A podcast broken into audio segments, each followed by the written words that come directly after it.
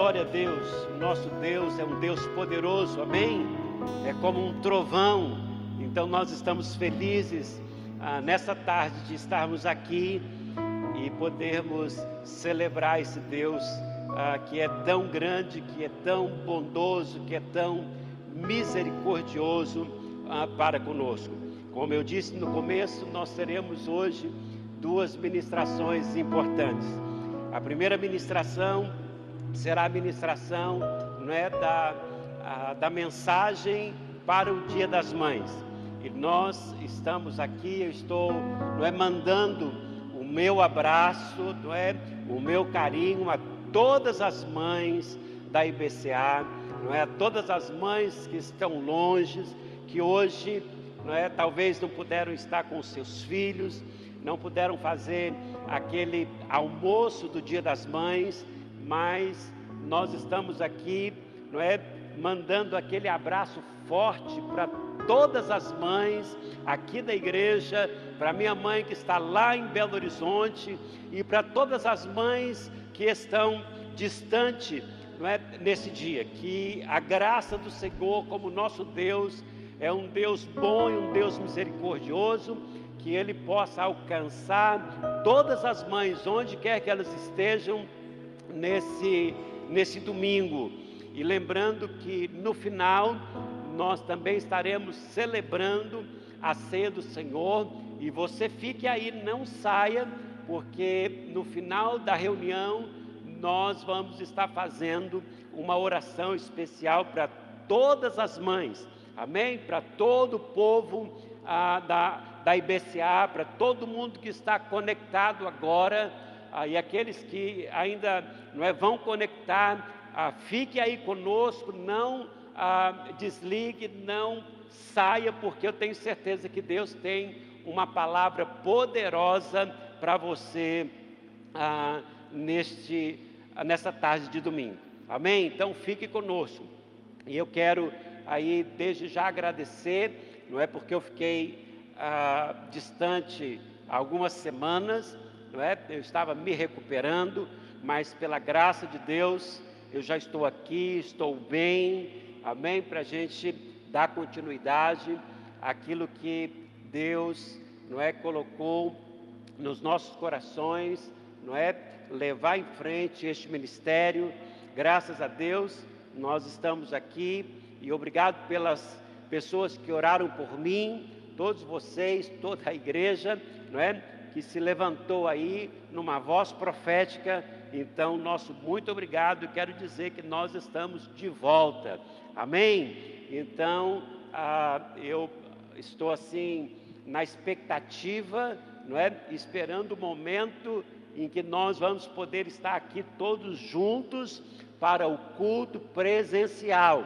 Eu sei que você está sendo abençoado aí, que é uma nova experiência para você, não é? Nesse tempo, mas nada como, não é? O culto presencial onde nós poderemos abraçar uns aos outros, não é? Estarmos todos juntos aqui ah, para celebrar ah, a presença do nosso Senhor Jesus. Então esteja conosco. Ah, queremos também dizer que esta semana por causa do lockdown, a igreja está fechada, mas se você tem, não é, a, aí a cesta básica, se você quer contribuir, não é, com uma oferta para ajudar os nossos irmãos mais necessitados e aqueles que estão passando por dificuldades neste momento, você pode entrar em contato conosco.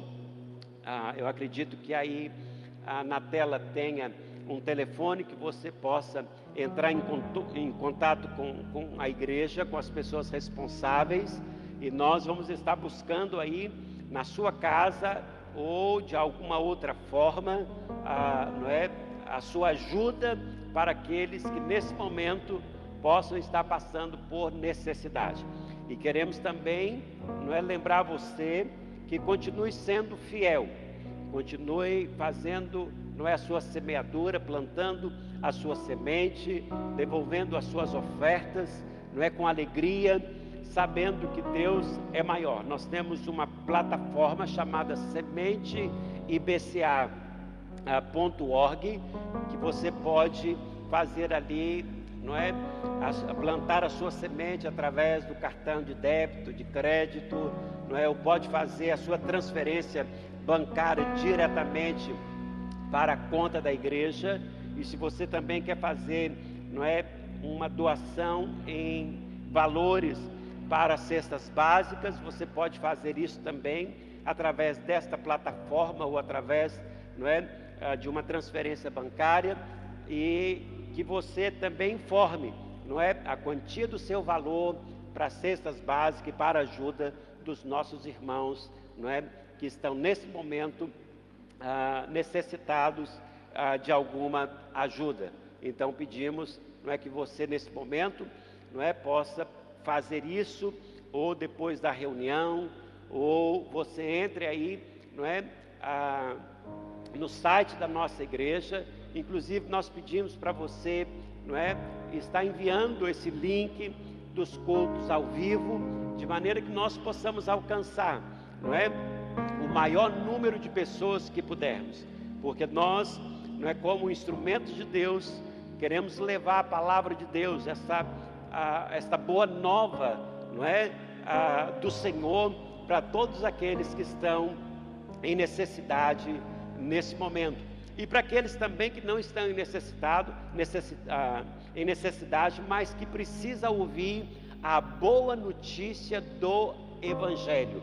Porque nós, como igreja, nós, como ministros deste Evangelho, nós queremos não é comunicar esta boa notícia de salvação a todos aqueles, não é, os quais Deus está chamando neste momento. Então, nos ajude aí, faça a sua inscrição, inscreva no nosso canal, não é? envie esse link para ah, pessoas que você conhece, conheçam e nós estaremos, não é, gratos, porque a palavra de Deus vai estar chegando a muitas pessoas. Então, a nossa gratidão, obrigado por você continuar sendo fiel. Obrigado pelas suas ofertas, obrigado pelas suas contribuição, contribuições, sabendo que Deus, queridos, é quem é fiel, é Deus quem nos recompensa. Então, tudo aquilo que você pode fazer pela obra de Deus, mesmo nesse tempo de pandemia, mesmo nesse tempo difícil, e às vezes nós precisamos fazer um sacrifício de maneira que esse sacrifício chame a atenção do nosso Deus. Mas a todos aqueles que nesse momento é, ah, têm colaborado conosco de maneira voluntária, com alegria, não é, ah, devolvendo aí as suas ofertas, fazendo as suas contribuições, não é, enviando a sua ajuda para que nós possamos ajudar os outros então, nosso muito obrigado.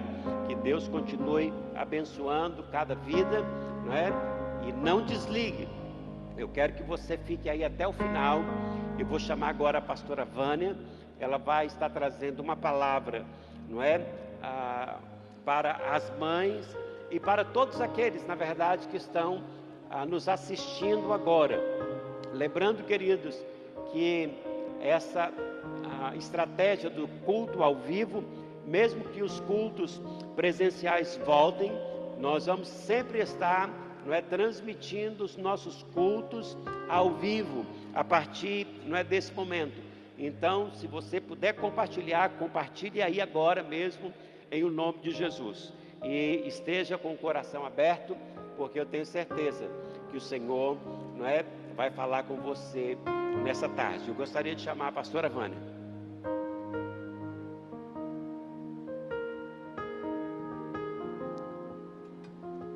Amém. Glória a Deus. Hoje eu estou à moda antiga, estou de caderninho aqui. Queria começar dando parabéns para todas as mães da IBCA, todas as mães que nos assistem, em especial um abraço para minha mãe e desejar a todas vocês um feliz Dia das Mães. Hoje, na verdade, eu quero dar uma, uma palavra que ela é direcionada para famílias. Porque eu sei que o desejo de toda mãe é que o seu lar, os seus filhos, a sua família seja abençoada. E eu tenho uh, meditado bastante no capítulo 6 do livro de Lucas.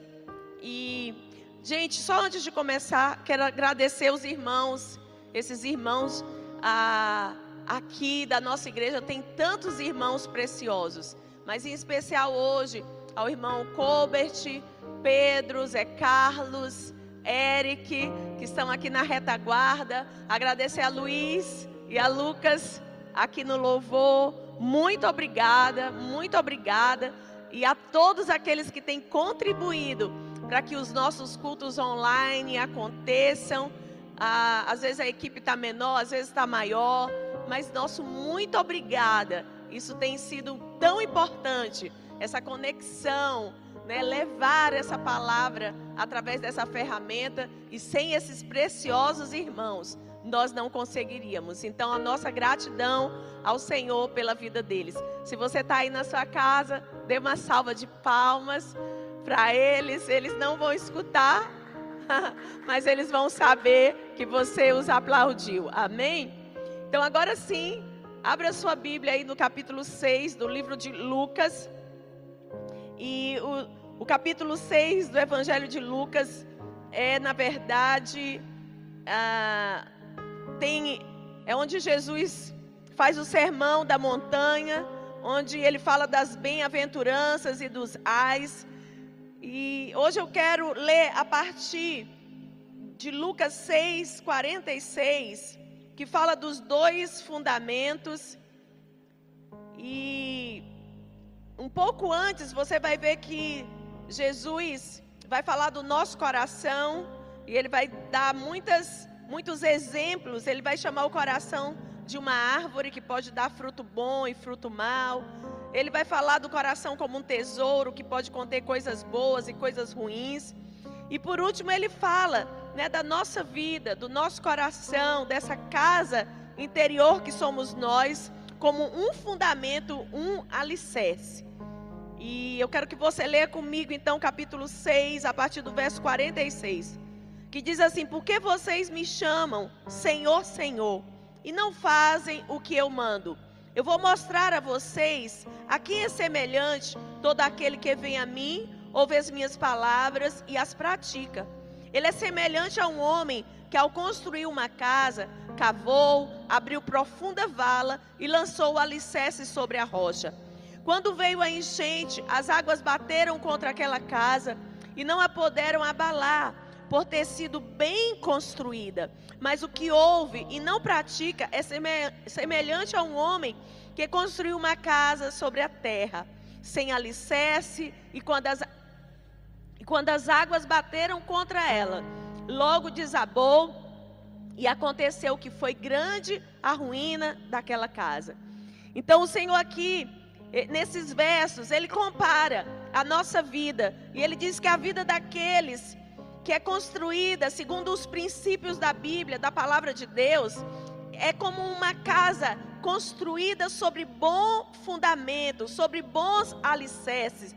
E a pessoa que ouve a palavra de Deus e não as pratica, é como aquele que construiu é, sobre areia, sem alicerces. E aí então, ele finaliza dizendo: quando as coisas ficam ruins, quando os dias difíceis chegam.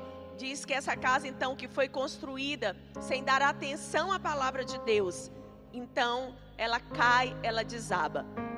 E eu quero falar de três fundamentos para nós erguermos, para nós construirmos a nossa família de uma maneira que ela seja bênção, de uma maneira que nossos filhos sejam abençoados, de maneira que as próximas gerações possam desfrutar das boas escolhas que nós fazemos hoje.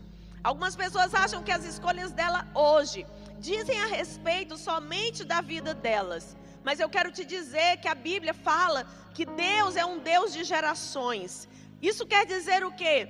Que as gerações vão receber da geração anterior, segundo as escolhas que elas fizeram. Então, por isso, você, mãe, você, pai, você, família que nos escuta hoje, nós precisamos fazer boas escolhas. Nós precisamos a, construir a nossa vida sobre esse alicerce que é a palavra de Deus. Para quê? Para que aqueles que nós mais amamos, que são os nossos filhos, os nossos netos, os nossos bisnetos, venham a receber uma boa herança. Ah, não uma herança material, mas uma herança acima de tudo espiritual, uma herança acima de tudo que é a bênção do Senhor que faz toda a diferença. E eu quero começar falando do primeiro fundamento, onde a nossa vida deve ser construída. O primeiro fundamento que eu escolhi para compartilhar é o fundamento de ter uma vida de devoção, de ter uma vida, sabe, é, de profundidade com o Senhor. Se você for ler todo o capítulo 6 de Lucas, você vai ver que ele vai falar dessa vida do homem interior. Ele vai falar dessa vida que acontece no nosso coração, dessa vida que as pessoas muitas vezes não veem, mas ela é real. E ele diz que Algumas pessoas podem chamar o Senhor de Senhor, mas mesmo assim não obedecê-lo. E ele aqui ele está o que? Confrontando. Confrontando o que? Ele está confrontando o fato de nós termos com ele um relacionamento superficial, religioso, um relacionamento baseado em dogmas, em doutrinas, em vir aos cultos, talvez, e dar os dízimos, e isso é ótimo que você faça. Mas a vida com o Senhor, ela vai muito além disso. Ela vai de uma obediência que vai muito além das práticas aparentes que nós possamos ter. Vai muito além de um, de um dialeto né, crentez. Vai muito além de eu fazer parte de uma igreja batista, assembleia, ou seja lá qual for. Mas que é uma vida que deve ser mais profunda. Por que, que a nossa vida deve ser mais profunda? Exatamente porque o, li, o capítulo 6 é, de Lucas, Deus fala coisas muito intrigantes, sérias e muito desafiadoras. No capítulo 6, Deus diz assim: Bem-aventurados que choram. Será que é bom chorar, gente? Diz assim: Ame os seus inimigos. Dê a outra face. Se alguém te chamar para caminhar uma milha, ande com ele duas. Se alguém, né? Existem muitos desafios. E será se Deus, Ele quer que a gente viva uma vida sofrida, uma vida injustiçada, uma vida. Ele diz: Bem-aventurado você que é pobre. Será se Deus tem prazer na, na pobreza, na fome? Será se Deus tem prazer que a gente chore? Será que se Deus ah, tem prazer nos momentos onde nós sofremos? Não.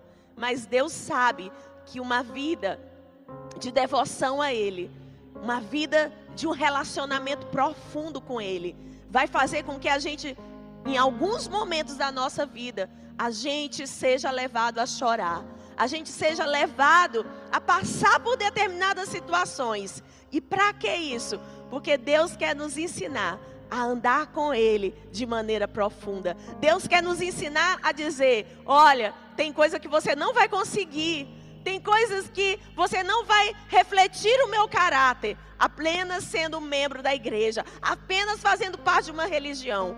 Para você poder amar o seu inimigo, para você poder não ser alguém que revida, para você ser alguém que abençoa aqueles que te amaldiçoam, para você ser aquele que dá a outra face, para você ah, ser aquele que, além de tirar a capa, deixe que leve também a túnica. Para você ser esse tipo de pessoa, você vai precisar de um relacionamento profundo com Deus. Sabe por quê?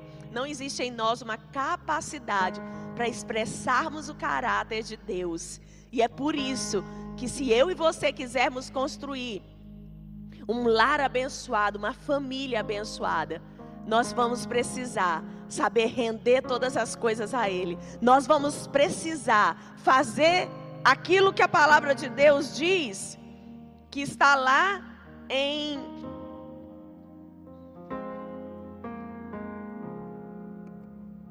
Mateus 15, 25.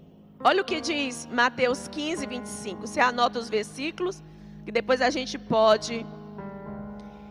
É, você pode meditar. Mateus 16, 25.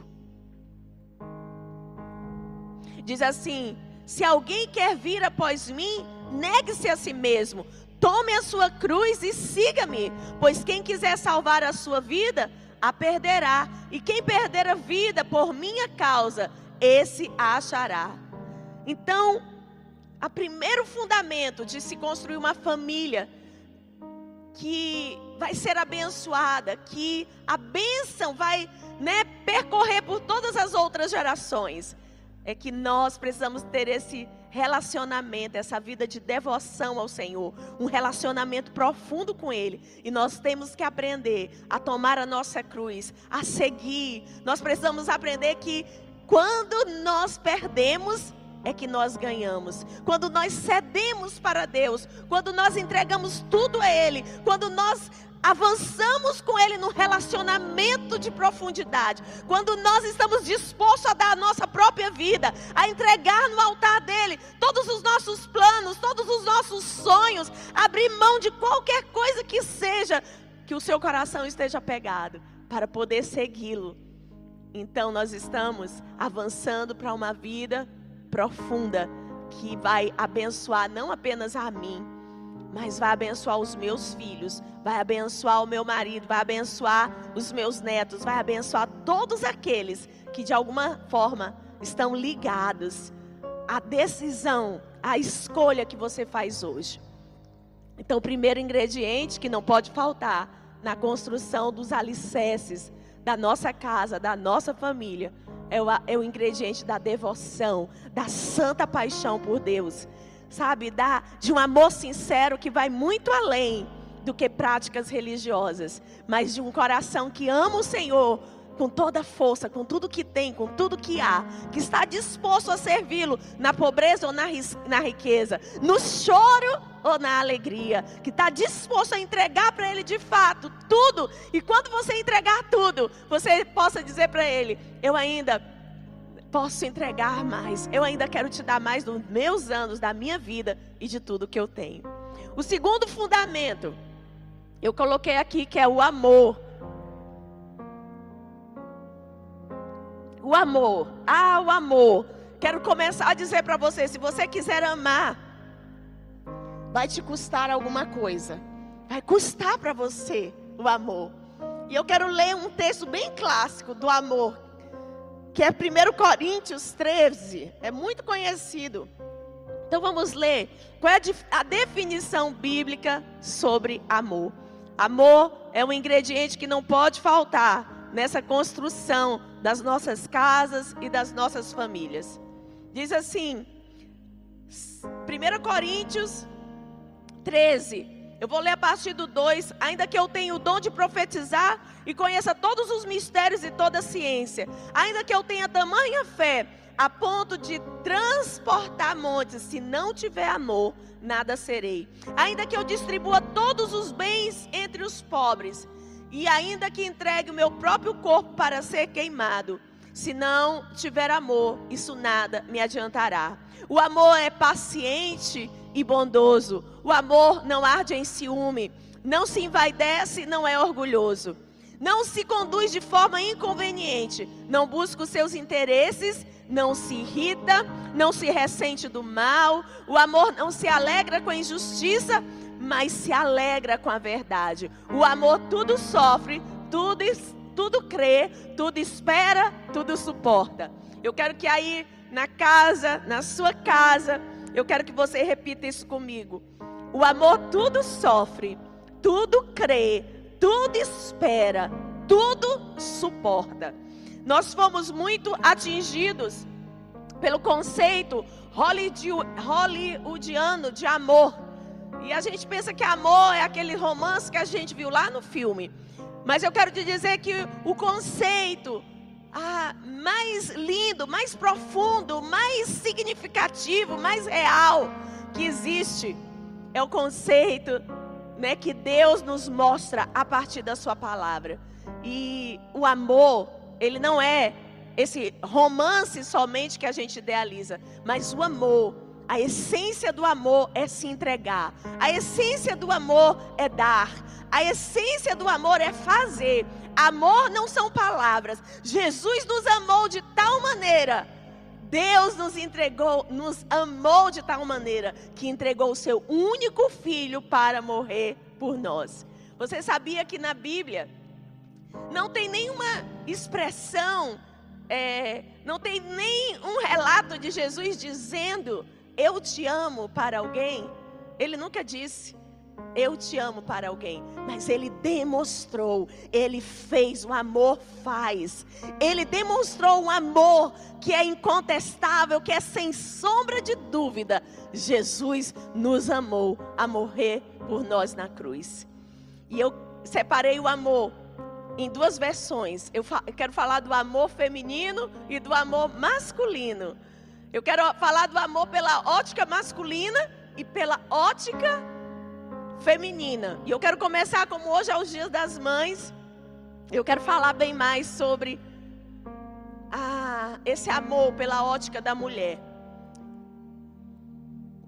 Os maridos são muito mais desafiados na palavra de Deus acerca do amor do que as esposas. E eu quero que você abra a sua Bíblia em Efésios Efésios 5, 25.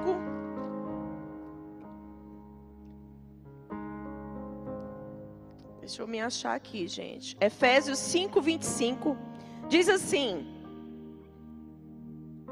Maridos, cada um de vocês ame a sua esposa, como também Cristo amou a igreja e se entregou por ela. Uau! Que responsabilidade Deus deu aos homens. Deus diz para os homens amarem as suas esposas e não foi ah, somente através de um amor romântico que o marido deve ter pela esposa, mas foi por um foi de uma forma que ele diz aqui, e ele compara da mesma forma que ele amou a igreja e ele deu a sua vida. Então, o marido deve amar a sua esposa a ponto de morrer por ela. Olha aí, mães, olha aí. Eu quero que todos os maridos me escutem com atenção. Para o homem, essa foi a responsabilidade que Deus confiou.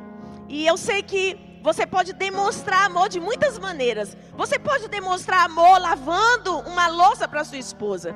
Você pode demonstrar amor tirando um lixo, colocando o lixo para fora. Você pode demonstrar o amor com ações práticas. Você deve demonstrar o amor comprando um presente quando isso for possível para você, para dentro da realidade que você vive. Você pode demonstrar o amor de muitas formas, mas acima de tudo, você tem que demonstrar o amor fazendo o que Jesus disse que seria a responsabilidade do homem: amar a sua esposa a ponto de dar a sua vida por ela. E embora embora o amor não são palavras, embora o amor precisa fazer, o amor precisa ser expressado através de ações, mas o amor ele também deve ser falado. Sabe por quê? Deus fez as esposas, as meninas, as mulheres, as mães de uma maneira muito, muito especial. E ele colocou sobre nós a capacidade de gerarmos. E quando ele deu para nós a essência de gerarmos, você sabe o que, é que ele fez? Ele colocou em nós essa capacidade da docilidade, do amor, da entrega. E para uma mulher é muito importante as palavras, as ações. E eu quero dizer para você, marido, que está aí do lado da sua esposa, eu quero dizer para você que mulher precisa que você lave a louça, que mulher precisa que você dê um presente para ela, que mulher precisa que você tenha ações que demonstrem o seu amor, mas acima de tudo, nunca deixe de dizer como você a ama, porque isso é importante para uma mulher. Não esqueça de abraçá-la. Não esqueça de dizer que ela é a princesa mais linda. Não esqueça de dizer: Oh, como eu sou um homem de sorte, porque o Senhor, Deus colocou você na minha vida. Deus colocou em nós essa, essa natureza. E por, talvez você pense assim: Ah, não, mas eu não sou assim. Se você for casar um dia, decida que se você não gosta de fazer essas coisas, procure então aprender. As mulheres são diferentes. Talvez dois homens, quando se encontrem, Sabe como é que eles falam? Ei, cara, mas tu tá muito feio. A sua barriga tá tão grande. Você sabe que eles não vão ficar chateados? Um vai olhar para o outro e falar: Eita, mas tu também, tu tá horroroso. Homem fala assim, mas se você falar assim para uma mulher, você vai feri-la. Então, quero te dizer que quando ela aumentar de peso, que quando ela envelhecer e tantas outras coisas, que você olhe todos os dias para ela e nunca deixe ela se sentir como alguém que não é amada. Nunca deixe, nunca, nunca deixe faltar palavras de amor. Nunca deixe fa, fa, faltar palavras de afirmação e de encorajamento. Colossenses fala que Colossenses 3 19. Muitas vezes eu já falei com pessoas que mesmo casadas, elas estavam se sentindo solitárias. E eu quero dizer para você, marido, Talvez a sua esposa é casada com você, mas ela é solitária, ela se sente sozinha. E hoje você tem a oportunidade, ao me escutar falando aqui, que Deus quer que você tenha uma atitude amorosa para com a mulher que Ele deu a você. E hoje você não vai perder a oportunidade de dizer o quanto ela é linda, o quanto você o ama, o quanto você a admira. Colossenses 3,19 diz assim: Maridos, que cada um de vocês ame a sua esposa e não a trate com amargura. Maridos, olha só, Deus está dizendo: eu quero que você ame a sua esposa. E não apenas quero que você a ame, mas eu quero que você não a trate com amargura. E eu fui atrás da palavra amargura. Você sabe o que é tratar uma esposa com amargura? senhores que estão me escutando, homens, rapazes que estão me escutando. Aqui tem alguns que já estão casados, outros que estão prestes a casar. Você sabe o que é não tratar uma esposa com amargura? Significa não falar com ela de forma áspera, não tornar-se furioso, não se irritar, não estar irritado ao falar com ela. Talvez você pense assim, não, mas pastora, minha mulher me tira do sério. Não, pastora, você não sabe quem é a minha esposa. Não dá para tratar ela assim. Deixa eu te dizer uma coisa. A responsabilidade de cada um é individual, de como nós vamos responder diante de Deus com o meu coração diante da falha do outro. Ou seja, você pode achar que a sua esposa te provocou e aí você então a, você responde com amargura. Mas para Deus, ele nunca vai ver todo esse ciclo. Sabe o que Deus vai ver? Como que você está respondendo? Para ele não te interessa se alguém te irritou, mas ele está dizendo é sua responsabilidade cumprir o meu mandamento. E às vezes a gente quer resolver um problema criando outro. Então talvez você pense que você vai arrumar aquela situação de que a sua esposa fez algo que você não gostou, você vai consertar tendo uma atitude errada. Mas eu quero te dizer, nunca conserte um problema com outro problema, com uma má atitude. 1 de Pedro 3,7 diz algo muito interessante. Olha o que diz 1 de Pedro.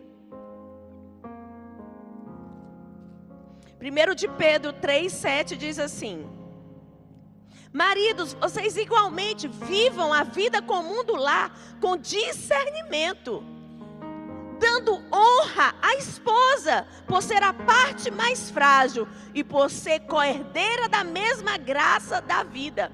Agindo assim, as orações de vocês não serão interrompidas. Deixa eu te dizer, homem de Deus, se você quer, como está a sua vida de oração?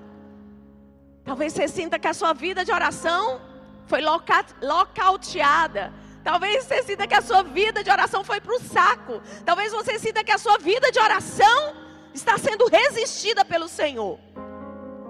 Mas olha o que a palavra de Deus diz: Homens, vivam a vida do lar com discernimento, tratando as vossas mulheres com honra, porque elas são a parte mais frágil. Então, querido, não tente consertar um problema. Não tente consertar a, a sua esposa. Não tente consertar a atitude errada dela. atitude errada dela com uma outra atitude errada, porque você pode comprometer a sua vida de oração. Deus, ele é pelas suas filhas, ele é por nós, mãe, ele é por nós, meninas, ele é por nós, senhoras.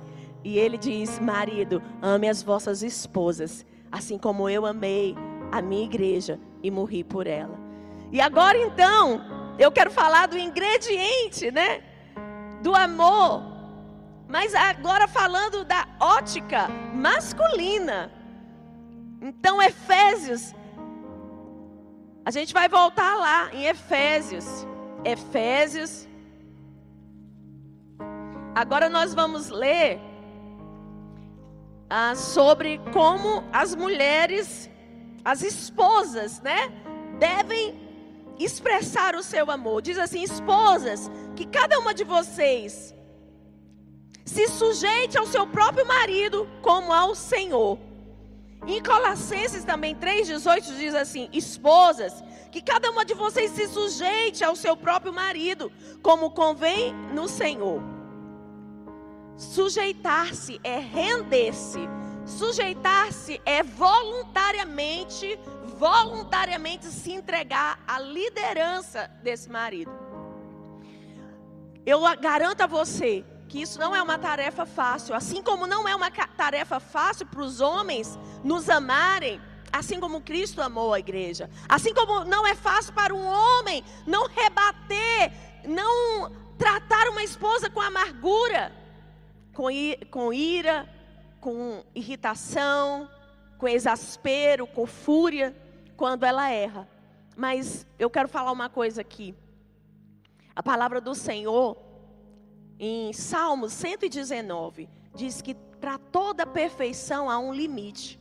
Mas a palavra do Senhor, a perfeição que existe nela, não há limites. O que, que eu quero dizer com isso? Deus sempre, Deus sempre nos ensina a melhor maneira. E nós precisamos aprender a nos render, a nos entregar, a não nos estribar no nosso próprio conhecimento. A Bíblia diz: confia no Senhor com todo o seu coração e não tente fazer as coisas do seu jeito. É isso que a Bíblia quer dizer. Então, às vezes a gente fica pensando: meu Deus, mas me sujeitar, meu Deus. Talvez você pense que se sujeitar é que você vai ser feita de um burro de carga, onde você vai ter que levar a, as tarefas domésticas sozinha, onde você vai ter que assumir toda a responsabilidade para esse relacionamento dar certo. Mas eu quero te dizer que não é isso.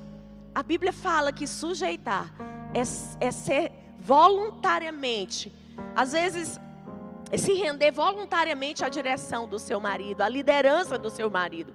Às vezes, quando meu marido fala assim comigo, amor, você não, não recebeu o que eu falei, amor, você não aceita o que eu falo.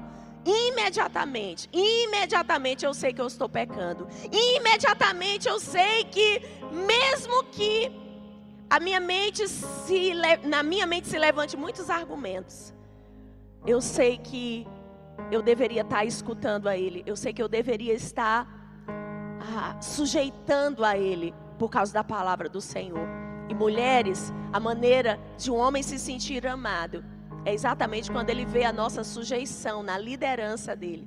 Nem todas as vezes eles vão estar certos. Até digo que talvez a maioria das vezes eles podem errar. Mas eu tenho aprendido que render-se a Deus, entender que mesmo quando o meu, conhec meu conhecimento natural humano quer, sabe, se rebelar.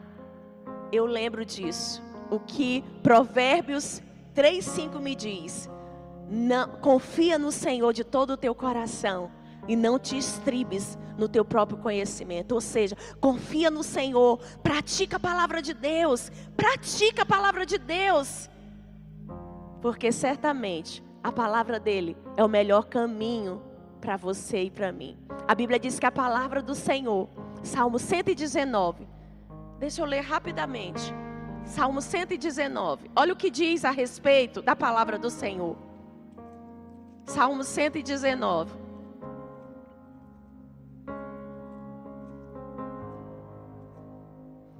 Diz: Como amo, Salmo 119, verso 97 quanto amo a tua lei.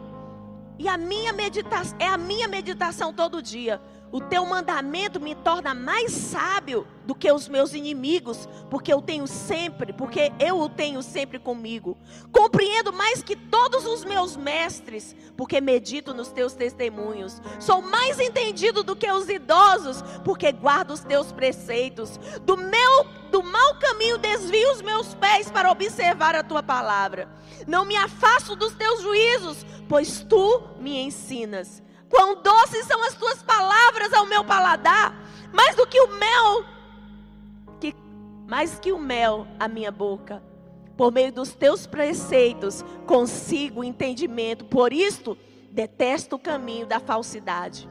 Lâmpada para os meus pés é a tua palavra, e luz para os meus caminhos. Ah, a palavra do Senhor faz você mais sábio que os mestres faz com que você tenha mais sabedoria que os teus inimigos, faz com que você tenha mais prudência do que os idosos. Ela é lâmpada para os teus pés, ela ilumina, ela te livra do mau caminho. Então, homens, ame as suas esposas a ponto de dar a vida por elas, mas não só ame com ações, ame com palavras. Qual foi a última vez que você olhou para ela e você falou: Você é a mulher mais linda dessa terra? Qual foi a última vez que você elogiou o crescimento dela, os afazeres que ela faz durante o dia? Lembre, essa esposa que está aí do seu lado deve ser alvo do seu amor, mas também alvo das palavras mais doces Nunca deixe ela se sentir só. Nunca deixe ela se sentir sozinha, solitária. Que ela saiba todos os dias que você a ama. E meninas, a maneira de esse homem receber amor é que ele possa ter certeza de que você aceita a liderança dele. Que mesmo quando está tão difícil seguir naquela direção, você o fará, porque você quer amar a Ele, se sujeitando a Ele. E por último, eu quero falar do ingrediente chamado perdão. Quando tudo der errado, quando nós falharmos nesse amor que tudo sofre, tudo crê, tudo espera. Existe um outro ingrediente que tem que estar no alicerce das nossas casas, das nossas famílias. É o ingrediente do perdão. Só Jesus tem um amor perfeito. Só Jesus. Ele é tão lindo, tão fiel, tão magnífico, tão grande, tão bondoso. Não há palavras que possam expressar o quão bom Ele é, o quão cativante, o quão apaixonante Ele é. Que eu e você possamos viver a vida toda para conhecê-lo. Só Ele tem um amor perfeito. O nosso amor vai falhar, a sua esposa vai falhar com você, o seu marido vai falhar com você, os seus filhos vão falhar com você. Mas eu quero te dizer, nos relacionamentos nós somos feridos. Mas é nos relacionamentos que nós somos sarados. É na igreja que somos feridos. Mas também é na igreja que somos sarados. Não existe a opção de desistirmos. Não existe a opção de abandonarmos o barco. Não existe a opção de desfazermos a nossa família. E é por isso que Deus nos ensinou que esse ingrediente do perdão deve estar presente. Alguém perguntou para Jesus: quantas vezes eu devo perdoar o meu irmão? Quantas vezes eu devo perdoar o meu próximo? Alguém falou sete vezes e Jesus disse setenta vezes sete. O que, que ele quis dizer com isso? Ele quis dizer que nós vamos ter que perdoar sempre. E perdoar, eu anotei algumas coisas que Deus trouxe no meu coração sobre perdão. E eu coloquei aqui: perdoar é avançar, perdoar é prosseguir, perdoar é andar para frente é conquistar a fortaleza mais dura, mais forte, mais alta e mais fortificada que somos nós mesmos, que é o nosso próprio coração.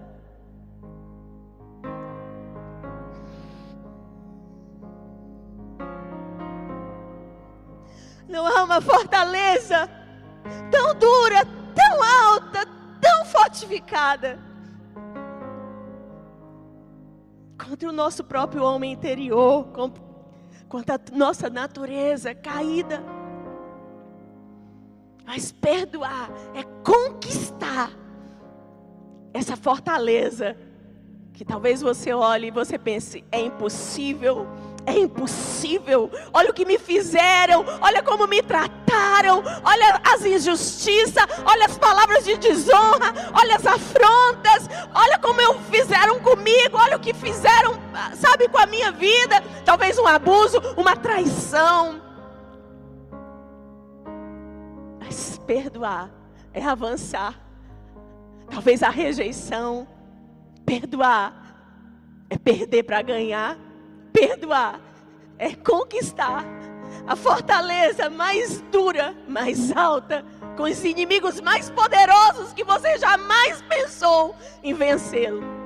Mas quando você olhar para o lado, você vai perceber que tem um Deus que te ama, que está ao teu lado e que está torcendo por você e não apenas torcendo, mas Ele está te encorajando, Ele está te fortalecendo, Ele está te dizendo: você pode.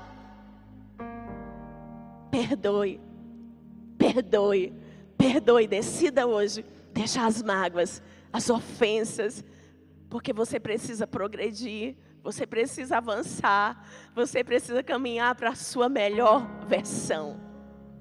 Você precisa crer que Deus está com você. Então, seja o que for que traz o medo, a ansiedade, a depressão, seja o que for que aconteceu com você na sua história que te marcou, Hoje é dia de você liberar perdão. Hoje é dia de você decidir. Eu não, eu não tenho força, mas com o meu Deus eu tudo posso. Em nome do meu Deus eu posso atacar um exército. Em nome do Senhor, com Ele eu posso desbaratar exércitos, eu posso conquistar uma muralha por causa da presença dele na minha vida. Perdoar é perder para ganhar. Perdoar é viver pelas é não viver pelas nossas próprias preferências, e sim pelas preferências dele. Só perdoa quem é livre. Só perdoa quem tem a sua identidade revelada no Senhor. Eu sou filho. Eu sou amado. Não interessa o que fizeram contra mim. Eu sou amado. O maior na mesa é sempre aquele que chama a responsabilidade para si. O maior na mesa é aquele o que é chamar a responsabilidade para si é tomar a parte mais difícil. É fazer o que exige mais esforço. É fazer o que exige uma forte decisão.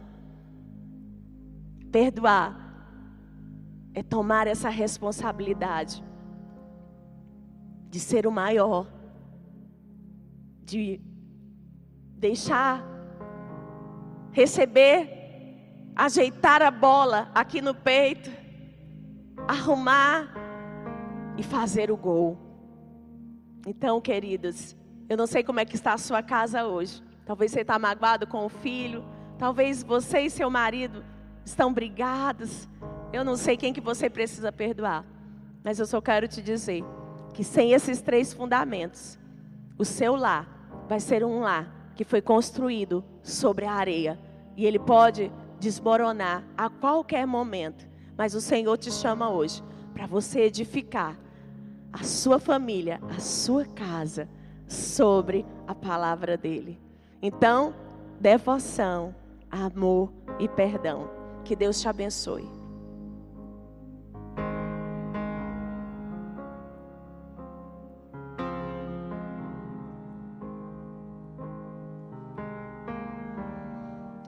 Graças a Deus.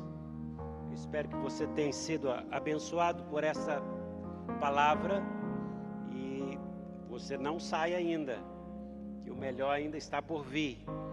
Nós ah, temos nesse momento a, a cerimônia né, da, da ceia do Senhor. E se você está em casa, preparou é o pão, preparou o vinho. Se você não tem pão, se você não tem vinho, pode ser com um copo de água ah, e também um pedaço de pão. Se você não tiver ah, nada parecido com isso, pegue o que você tem para comer e beber e nós vamos ah, fazer a celebração ah, da ceia do Senhor. Antes de nós ah, iniciarmos a cerimônia, eu gostaria de ler João capítulo 19, o Evangelho de São João, o capítulo 19.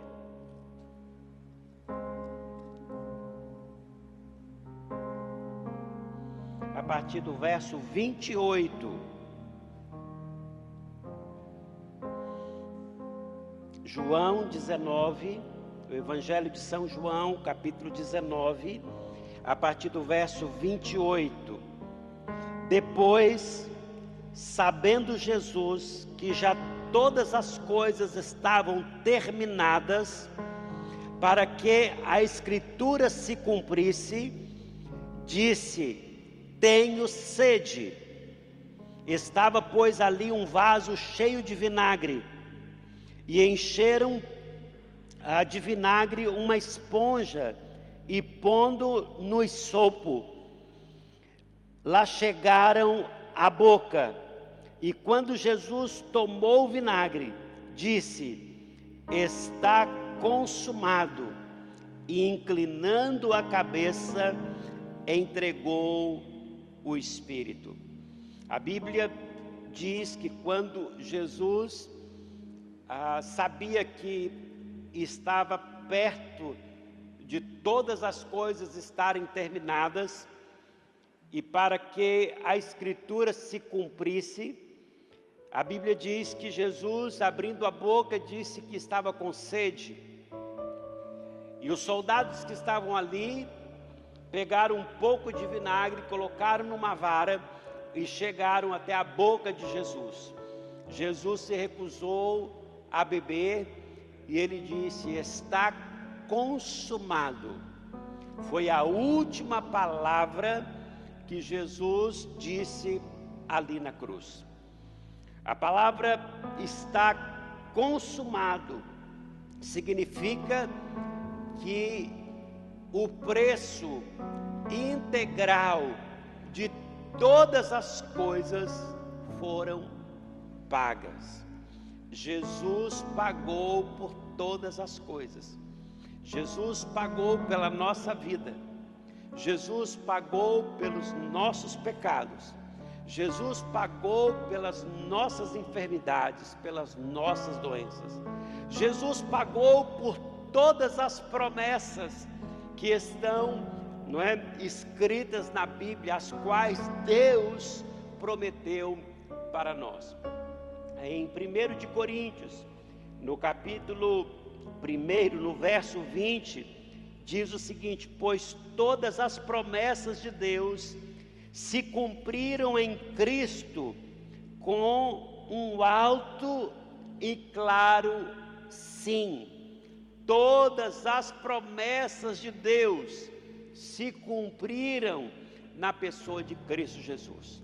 Por isso que a última palavra de Jesus quando estava na cruz, quando ele estava não é entregando a sua vida, ele diz: Eu paguei por todas as coisas.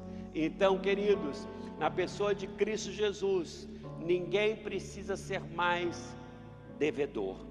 E por que que nós celebramos a ceia do Senhor? Porque primeiro é um mandamento de Jesus que quando ele estava para morrer, ele reuniu com seus discípulos e Jesus então deu essa ordem: de que eles reunissem sempre para comemorar, para fazer essa celebração em memória dele, até o dia em que ele voltasse. E a ceia do Senhor também nos traz, queridos, as promessas de Deus, aquelas que Deus não é conquistou na cruz do Calvário através de Cristo Jesus. Então, todas as vezes que nós estamos não é participando da ceia do Senhor, nós estamos trazendo a nossa memória, não é? Trazendo as coisas boas, trazendo a boa notícia do evangelho. Queridos, a, a Bíblia diz que nós precisamos ser pessoas de fé, nós precisamos colocar a nossa fé em ação.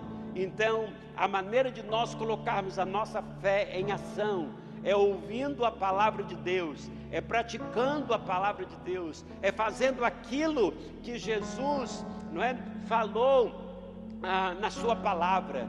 E com isso, queridos, nós queremos agora mesmo, não é, fazer esta celebração, lembrando de que é Jesus quem nos cura, é Jesus quem nos liberta, é Jesus quem nos salva. Então, se você ah, que está nos assistindo agora, não é, ah, está aí perdido, eu quero dizer que Jesus veio para que você pudesse ser encontrado. Você que está enfermo, eu quero dizer que Jesus veio para que você seja sarado.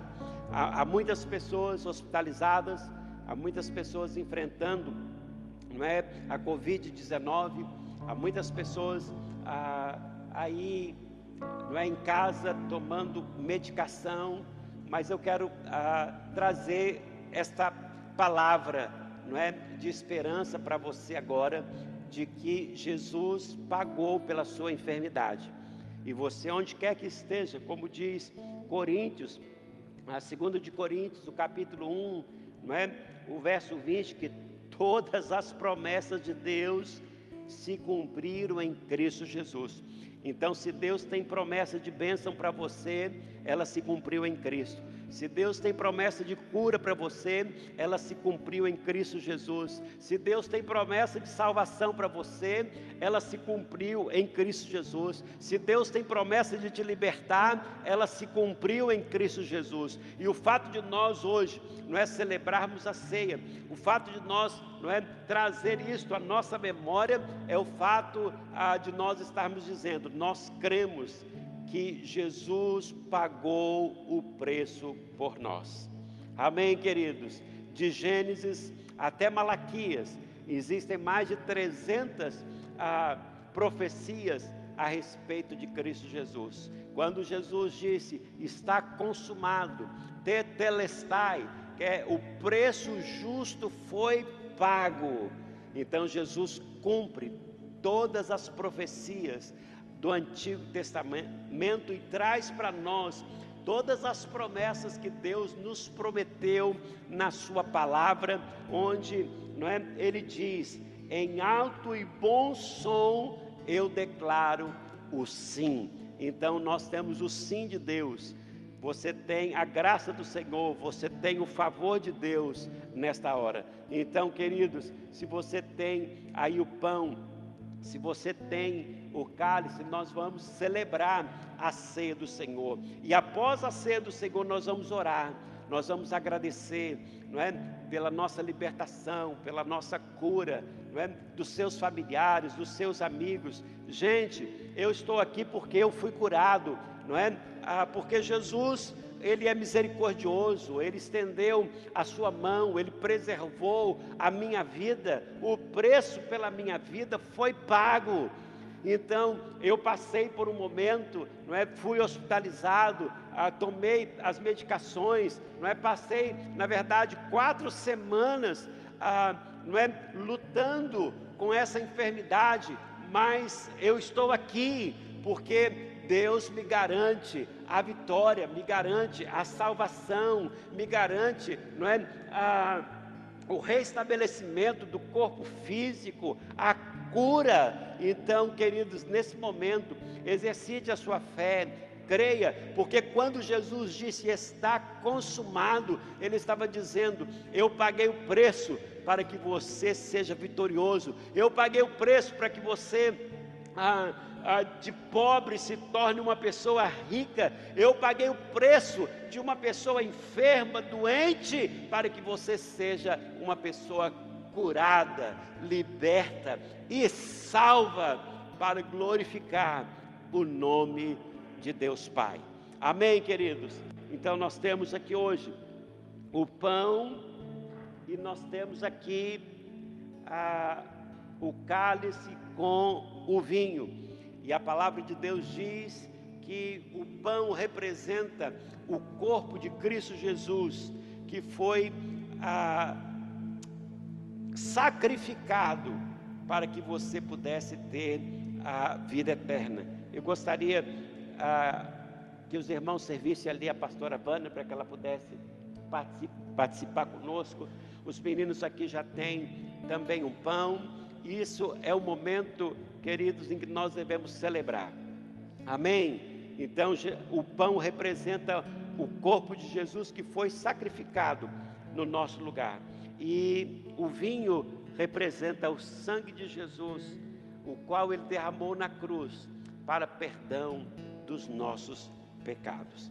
Então, quando nós estivermos comendo do pão e tomando do cálice, você lembra, o preço foi pago. Você não precisa ser a mesma pessoa. Você não é pode ser enriquecido, você pode ser sarado, você pode ser liberto, você pode ser ah, salvo, não é? Você pode ter a paz que excede todo entendimento, você pode ter alegria, você pode, não é, ter todas as coisas que Deus promete na Sua palavra, porque Ele conquistou isso por nós na pessoa de Cristo Jesus. Então pegue o pão onde quer que você esteja agora, não é sentado aí, talvez no sofá da sua casa, ah, onde quer que você esteja, na cozinha, e nós vamos fazer, não é, esta celebração, lembrando de tudo aquilo que Cristo fez por nós. E se você está enfermo agora, não é, onde quer que você esteja, coma do pão e declara a sua cura. Vamos comer juntos.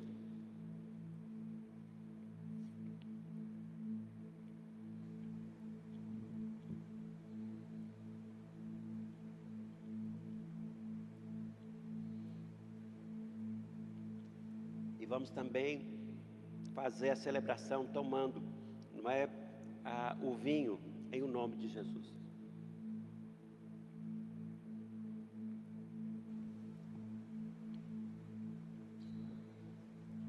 Eu gostaria de orar para finalizar esta reunião, abençoando cada mãe ah, que está aí nos assistindo, todas as mães ah, da IPCA, não é?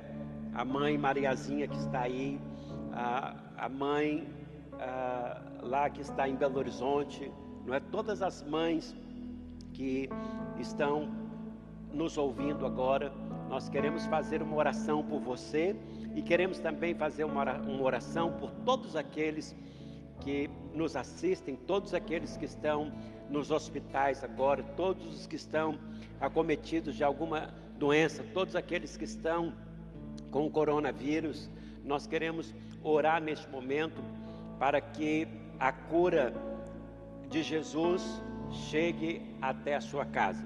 Então nós queremos orar por todos os familiares, por todos os, os amigos, não é? Por todos os parentes, por todos aqueles que está passando, enfrentando esse momento difícil. Queremos também agradecer pela vida não é, dos profissionais, os médicos ali nos hospitais, os enfermeiros, todos aqueles que estão ali tratando essas pessoas, todas as pessoas que estão envolvidas, não é, para colaborar para que ah, esse momento passe. Então nós queremos orar agora com fé.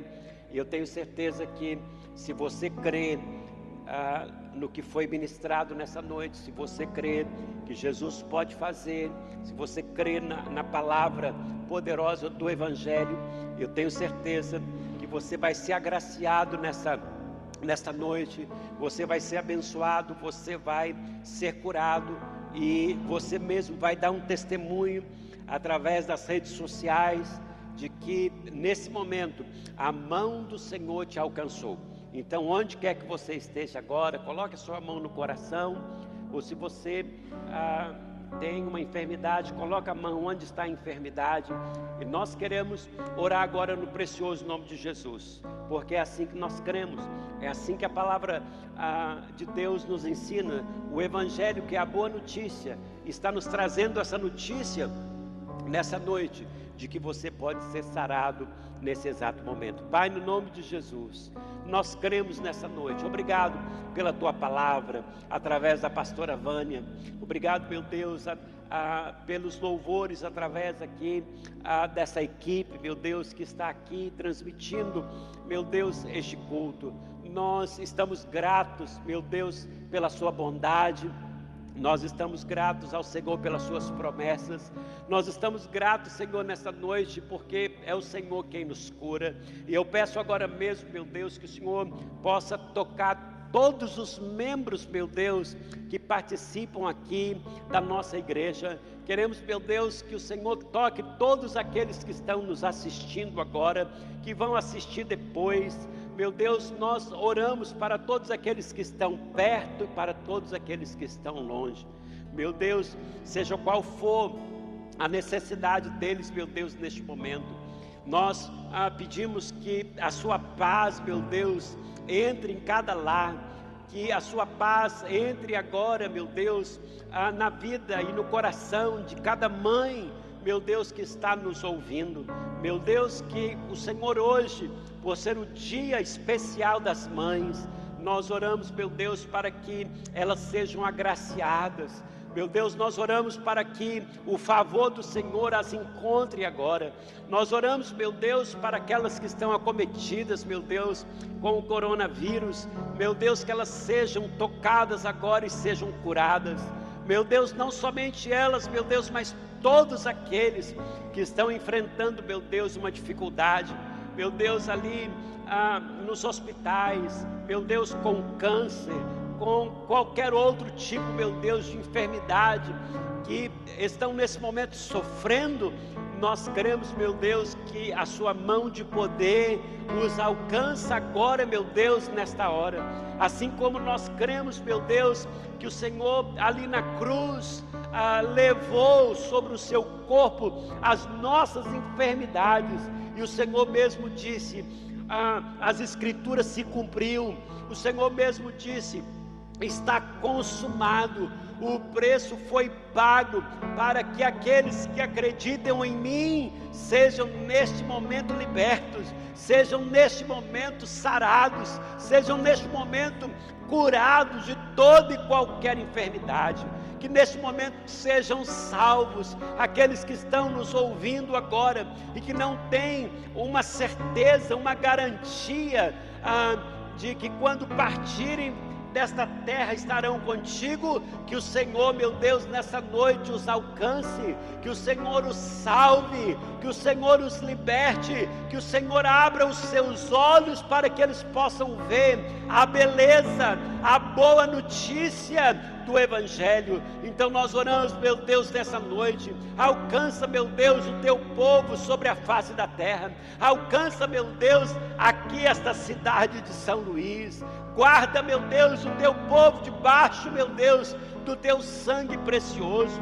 E que nenhum mal, meu Deus, que nenhuma praga chegue, meu Deus, aos seus lares, cheguem, Senhor, às suas famílias, mas que eles sejam guardados, que eles sejam protegidos, uma vez que eles acreditem, meu Deus, na tua palavra, uma vez que eles acreditam no Senhor como Senhor e Salvador das suas vidas. Mesmo assim, nós sabemos que, como um Deus misericordioso, como um Deus que ama esse mundo, o Senhor, meu Deus, está alcançando muitas pessoas. Então, nós oramos, meu Deus, nessa noite, de maneira que essa graça maravilhosa, que esse favor, meu Deus, alcance cada lar alcance, meu Deus, cada filho, alcance, meu Deus, a cada mãe, meu Deus, nesta noite, alcance, meu Deus, cada família. Esta é a nossa oração. É dessa maneira que nós cremos e é dessa maneira que nós recebemos as riquezas, as ricas promessas, as quais Deus prometeu e preparou para nós na pessoa de Cristo Jesus. Então nós abençoamos meu irmão, minha irmã, cada um de vocês. E nós desejamos aí a todas as mães um final de noite abençoado, na presença de Jesus. E se você nessa noite decidiu entregar a sua vida a Jesus, conhecê-lo, conhecer a sua palavra, se você não é ah, deu um passo de fé nessa noite, entre em contato conosco. Amém? Em breve nós estaremos aqui no culto presencial. E eu espero encontrar muitos dos novos irmãos que foram ah, alcançados através dos nossos cultos ao vivo. Então, meus queridos, se você ah, se vocês aceitaram a Jesus ou se reconciliaram nessa noite ou se sentem a, é, a necessidade de receber a Jesus como o Senhor e Salvador das suas vidas, você pode repetir comigo nessa noite: Senhor Jesus, eu te recebo em meu coração e com a minha boca eu confesso que tu és o Senhor e Salvador da minha vida.